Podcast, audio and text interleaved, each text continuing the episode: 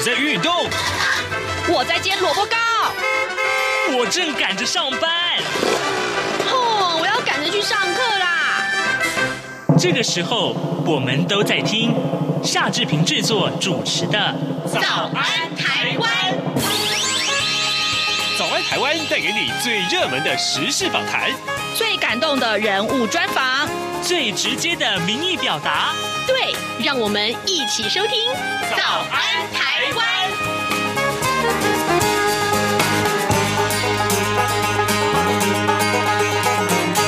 早安台湾，我是夏志平。今天是二零二零年的十月十六号，星期五。志平今天带您到台中市，台中市的。中央书局去走一趟，看一看这一个非常非常受到重视的人文空间，到底他们有什么样新的活动呢？来，在跟呃大家介绍今天的访谈单元之前，我们来说一说各平面媒体上面的头版头条讯息。联合报、自由时报还有中国时报都把这一则讯息放在头版上面。两岸的关系紧张，立荣航空由高雄小港机场飞往东沙的军包机，昨天上午被香港区管中心。拒绝进入飞航情报区，包机随即掉头飞回台湾，引发了关注。民航局说呢，立荣航班收到了香港告知，飞经区域两万六千英尺以下有危险活动，基于安全的考量，航班立刻折返。空军司令部也表示说，未来飞往东沙的任务不受影响。这是今天三个报纸都把头版头条放了一样的新闻。好，另外呢，我们也看到啊、就是苹果日报。上面提到，就是不到一年了啊，淘宝台湾无预警的收摊了，中资遭到了起底，昨天关闭下单，年底之前就要停业。这也是我们看到，也许很多的人会在淘宝上面买东西，哎，可能要注意一下这个情况喽。好，现在时间已是早晨的七点零二分十四秒，我们先进一段广告，广告过后马上就带您到中央书局走一趟。你好。哇，好好味呀，好犀利呀！这些粤语的问候语，许多人都朗朗上口。而你真的了解香港吗？央广开辟全新带状节目《这样看香港》，一周五天，规划五种不同类型的节目，通通跟香港有关。周一，香港在 online，My 雷拉喂，来自香港的年轻世代，要用年轻人的语言解读香港的大小事。周二七一五公里之间，举家从香港移居来台的夫妻档朱仔与美智，将以知性、轻松和贴近生活的方式，分享台港两地生活和文化观察。周三舍之岂能藏乎？吴色志老师邀请专家学者剖析香港现况，多元视角让您迅速掌握东方之珠的未来形势。周四想跟你聊聊天。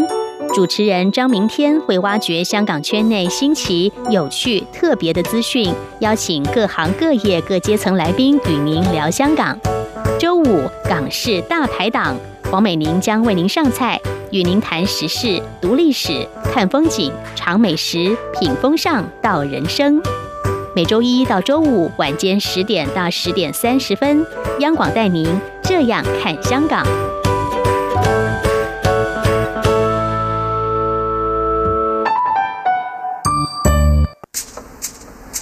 早安，台湾，你正吃着什样的早餐？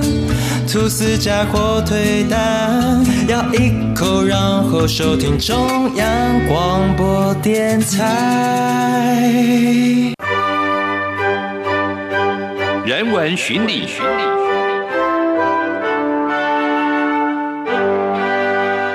各位听众，您早，这里是中央广播电台台湾之音，您所收听的节目是《早安台湾》，我是夏志平。在今天人文巡礼这个单元里面，志平要跟您来介绍这样一个空间。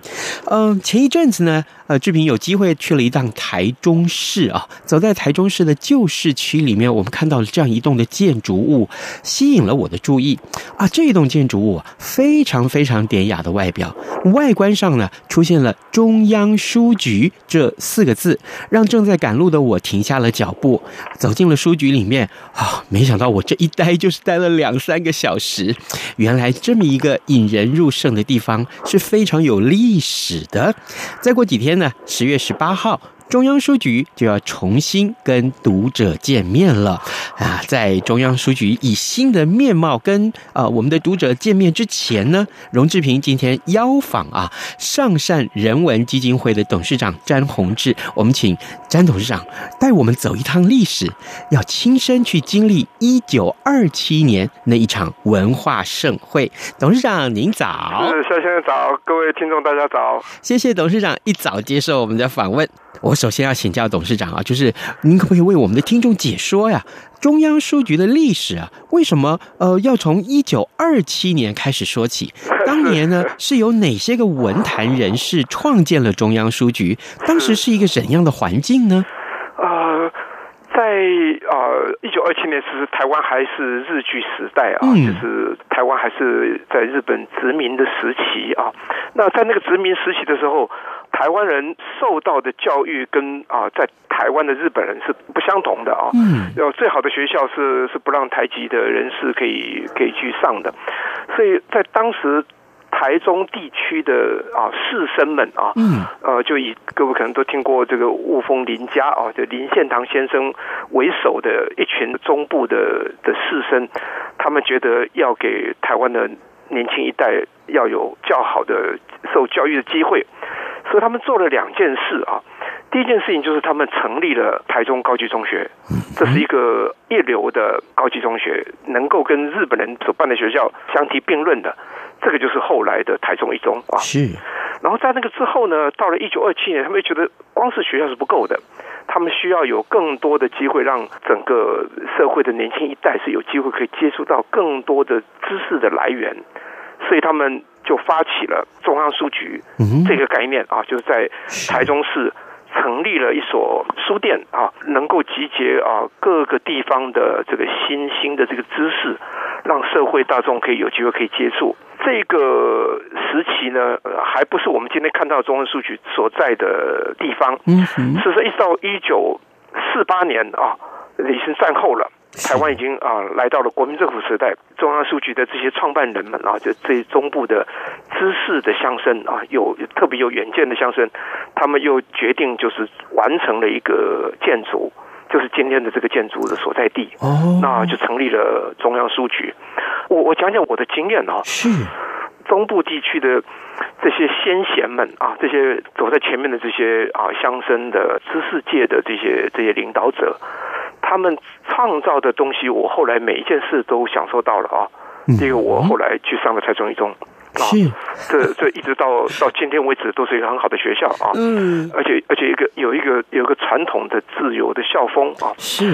然后呢，我从中部的乡下到台中去读书，第一次踏进这个中央书局，就被这个中央书局的样貌震撼了啊。这个震撼的可能包含了两个两个部分啊。嗯，第一个是它的。丰富性啊，就是我我在乡下的这个书店能看到的书是很有限的啊，就是我们这种小镇的书店都是一个那种长条形的书店，一半是文具，一半是是书啊，一个 一个面墙是书。那那一面的一面墙的书呢，可能有超过一半的面积是参考书啊，高普考的那个 那个参考书，剩下的一小部分的。才是书店啊。嗯，那我小时候在这些书店徘徊，有很多书我是买不起的。不过看那些书名对我来说，其实是有让我有一种向往的啊。比如我看到皇冠的书，像啊司马中原《狂风沙》啊，这 个呃朱西甯《铁浆》啊，嗯，就这些书名就给你一种召唤，就是说你觉得说有一天如果有机会的话，我希望我能够读到这些书啊。那来到台中。这个中央书局它有三层楼啊，那个书是非常非常丰富的啊，就光是这个丰富性，就激励一个年轻人啊。就你看到有那么多书，那么多你平常是完全见不到的书，还有其他书店也不卖的书啊。比如说我那时候在中央书局的二楼，发现了他卖这个商务印书馆的书。嗯商务印书馆早期的书业，因为他把在中国大陆当年出版的书在台湾重印啊，是这个称之为台译版啊。那这个等于是把三零年代、四零年代中国大陆最好的出版品。全部都引进到台湾来，所以台湾整个的那个传统就拓宽了啊！就它的除了本地的出版品，或者说过去日据时代留下来的出版品，现在又接上了五世以来的这个出版品啊。那这一些书呢，在一般书店是没有卖的，因为商务印书馆它的交易方式比较特别，说和一般的书店都不会进它的书。但这个中央书局有一个非常大的面积放商务印书馆的书。这个对我来说是印象深刻的。我在这里看到了啊非常多的书，比如说美浓布达吉日本学者讲宪法的书，读到这个日本学者用新的史观提到这个宋元交界的时候，在中国定居的阿拉伯人的故事啊，有一一本书叫《蒲寿庚传》啊，这都是开了我眼界的书啊。第二个呢，中央书局有个特色是，他是对顾客完全尊重，他绝对不会来。来打搅你的，你在那里怎么看书，他是完全不会啊，不会来骚扰啊，他不会说啊，你要买什么。所以我们这种年年轻的时候穷学生，你可以站在那里把一本一本书看完啊。我我印象中这个深刻的就是我我当时啊，在我高中的时候，那时候台湾第一次有这个讲这个大陆文革的那种故事的书出来啊。那很震撼的啊！是当时最有名的一本书，是一个从中国大陆逃出来，后来在美国出版一本书，叫《天仇》啊。这个人叫林耿。是那那是个话题书，但我因为没有办法有有足够的钱去买它，所以我就站在这个书店把它看完啊。然后我读路桥的《未央歌》啊，那么大厚一本书，也是站在这个中央书局把它看完的。我好爱这本书。我说，就是对一个年轻人来说，这个书店开启了他的眼光。然后激励了他，因为他是丰富性，鼓励他要眼光放大，要要全世界去看。我是那个中部地区成长的小孩的一个例子，这样的例子是很多的啊，比如比如包括像刘克湘啊，像什么，我们每一个人都有这样子的，讲到数中央数据都有都有说不完的故事啊。所以这个就是当年一九二七年这些中部乡绅们。他们心中所梦想的事，就是要给他家乡的小孩有一个机会啊！董事长，我可不可以请教您？所以，当您站在那个让你震撼的空间里面去翻阅《未央歌》的时候，你你有没有曾经幻想过自己也许曾经会是童孝贤？我从来没有想过的。那时候 年轻的时候，只是像饥渴的的海绵一样啊，就是什么书你都想看，什么书你就希望能够读懂，能够占有啊，这种这种愿望，其实就是被这个书的丰富性啊，就当然图书馆也是，不过啊，那个书店是更比图书馆更新鲜、更立即的话题的这样子的，它跟跟你的看到的那个世界更切身啊，是。那这个感受是功能是不同的。您刚刚还提到，您看了好多历史啦、宪法这些书，所以对于当时还是高中生的你，当然后来也念了大学，也投入了文教事业，然后看到了这么多，当年的那个给你的影响性其实是还在的。呃，这个一直都在的，因为我说如果没有中央数据，就不会我有我后来这么一个人啊，就是有就是你在你啊求知的那个养成期的时候，有这么一个书店。激励你有这么一个书店，呃，他甚至是，他是我可能能有能力在那里花钱的机会不多，但我站在那里可以看所有的书啊。那当当我说那个商务印书馆的人人文库是很便宜的，说我只要两顿饭不吃，我就可以买到一本书啊。我现在说这个例子上是我自己个人的经验，但我觉得这个不是很个人，因为我的同时代的人，嗯，这样的人是非常非常多的啊。呃，大家都经历了这个书店的洗礼，都得到他的照顾。是，各位听众，今天早上志平为您连线。访问的是上善人文基金会的董事长詹宏志，我们请董事长为大家来回顾啊，关于中央书局，这是在台中市我们看到的这个很棒的一个文化的场所。如今呢，他在十八号就要跟大家重新见面了。我们先请董事长告诉大家这一段历史是什么样，而当然更重要的是，董事长为我们回顾了他年轻的时候在中央书局里面看书的很多很多的震撼还有丰富。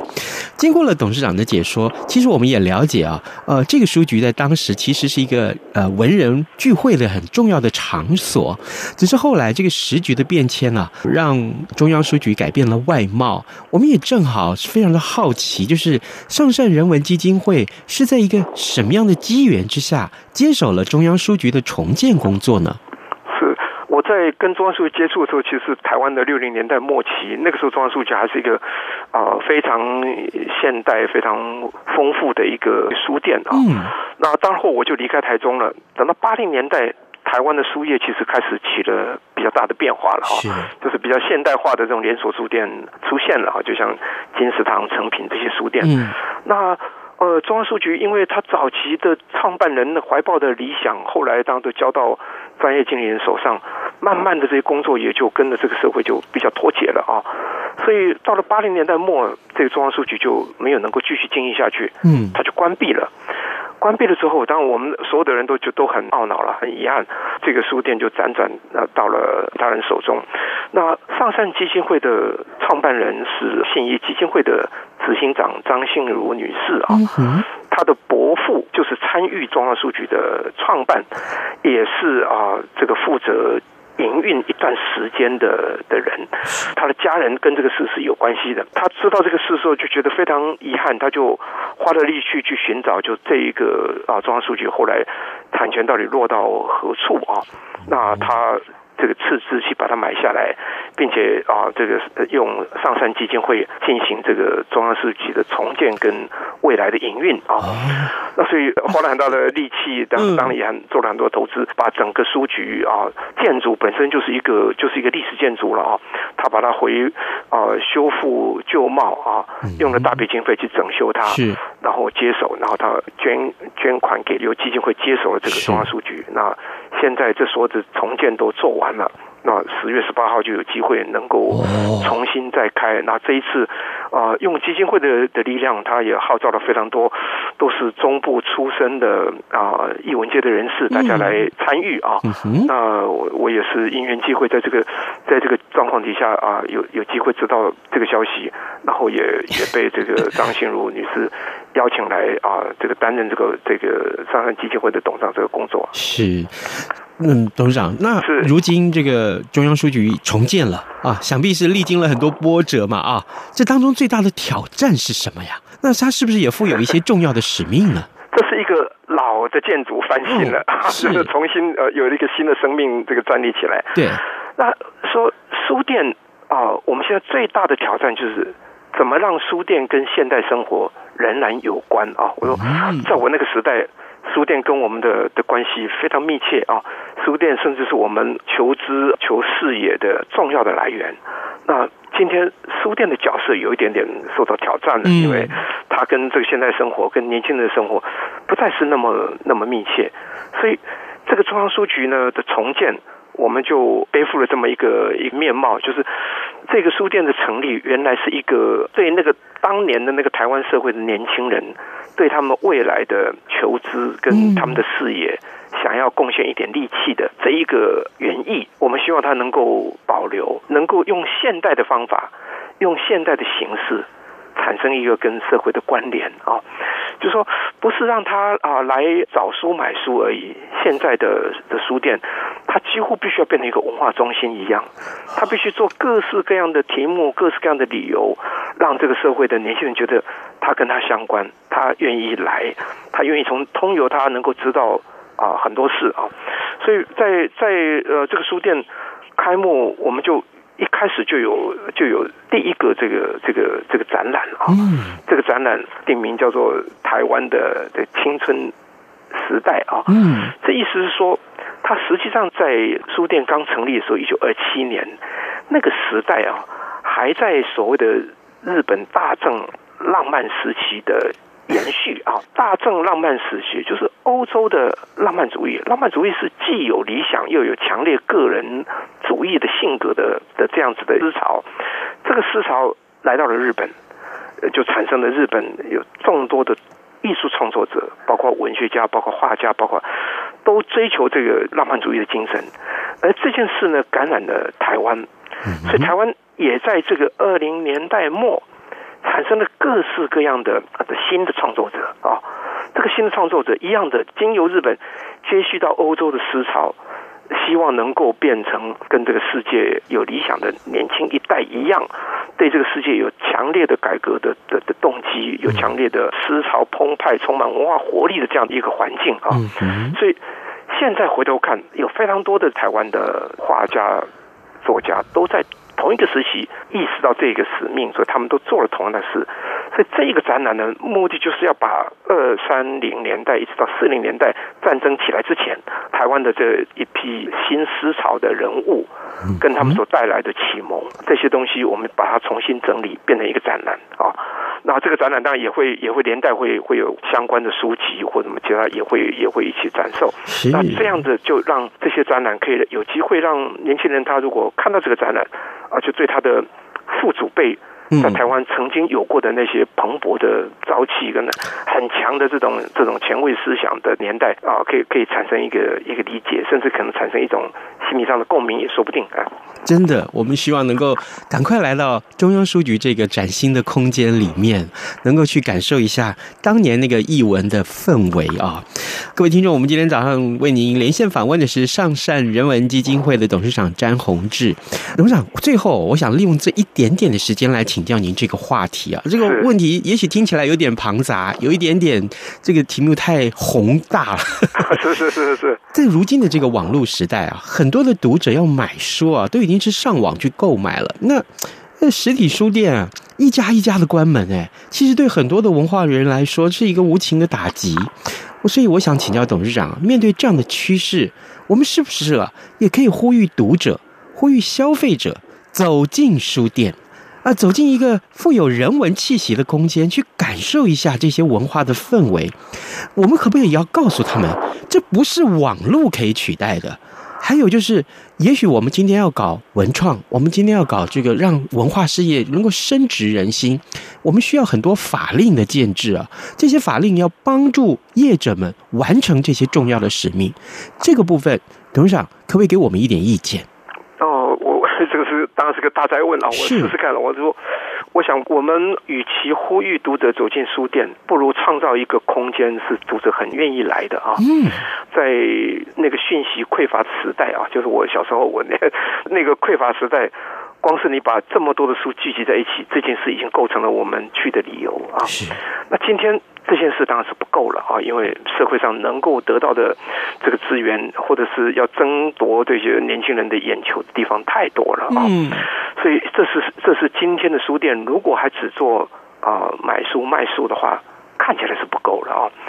但是如果这个书店呢，它不是一个，它它是一个，它是一个场所，它是一个空间，是一个能够让大家相遇、看书、聊天。碰撞、激荡啊，就说，我我我们觉得在这里应该创造各式各样的相遇的机会啊。嗯，我们希望能够带各种作者、各种思想者来这个书店，让大家有机会在这里听到他、看到他啊。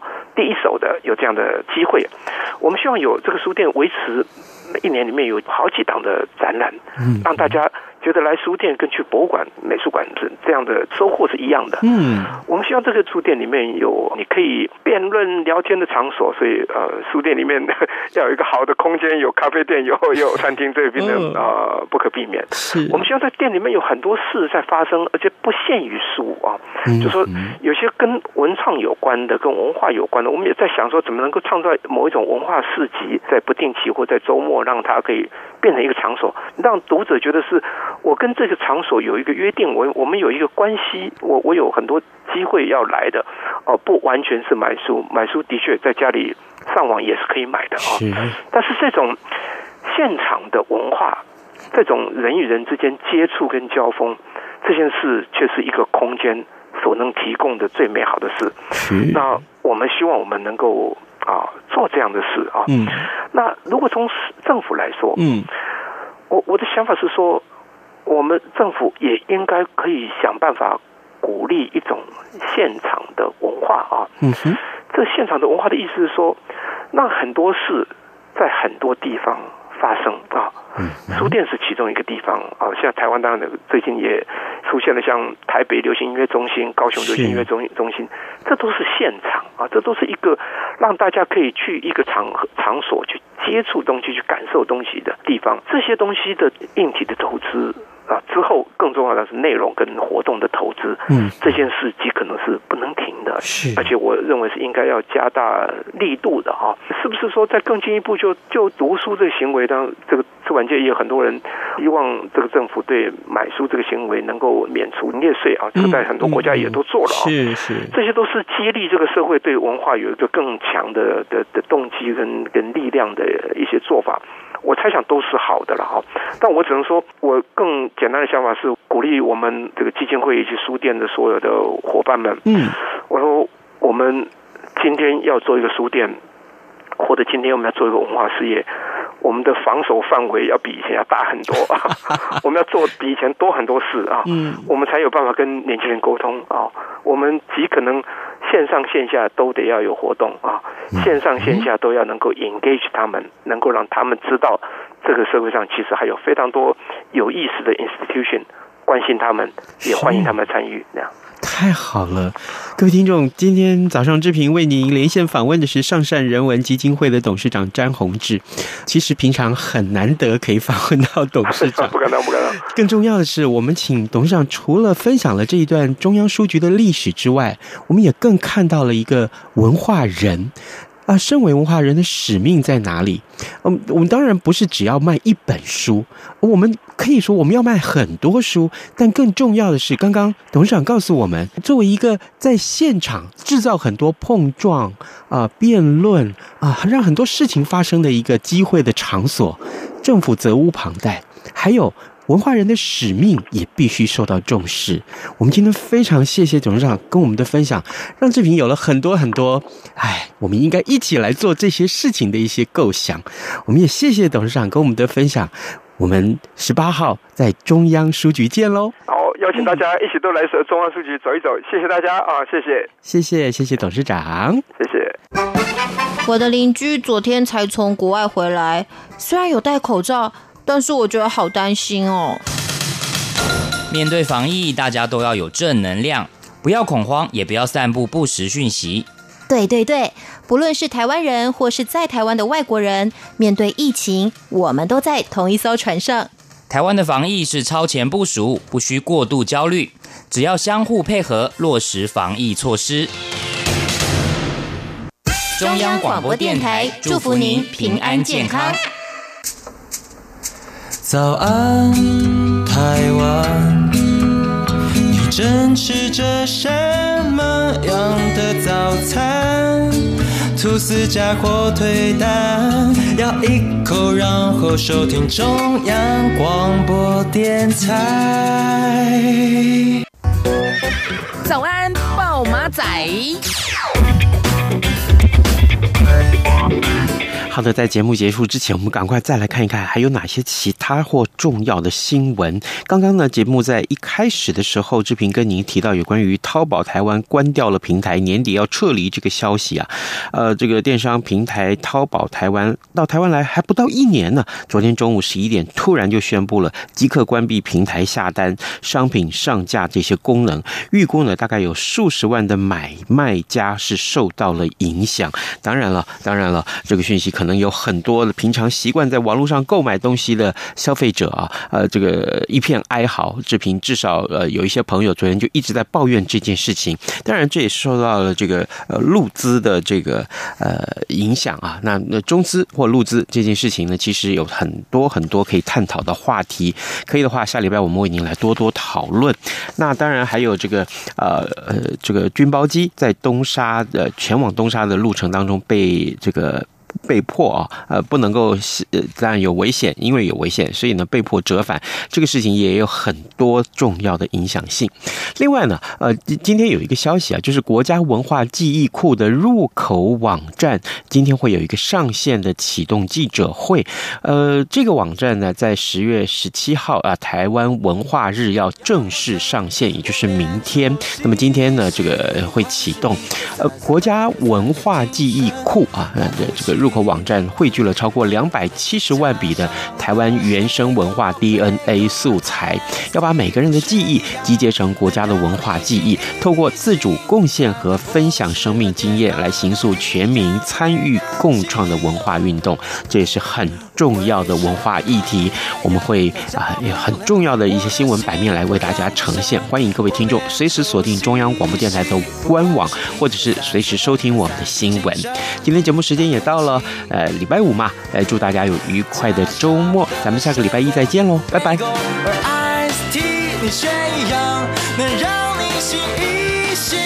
反正过了十二点，好多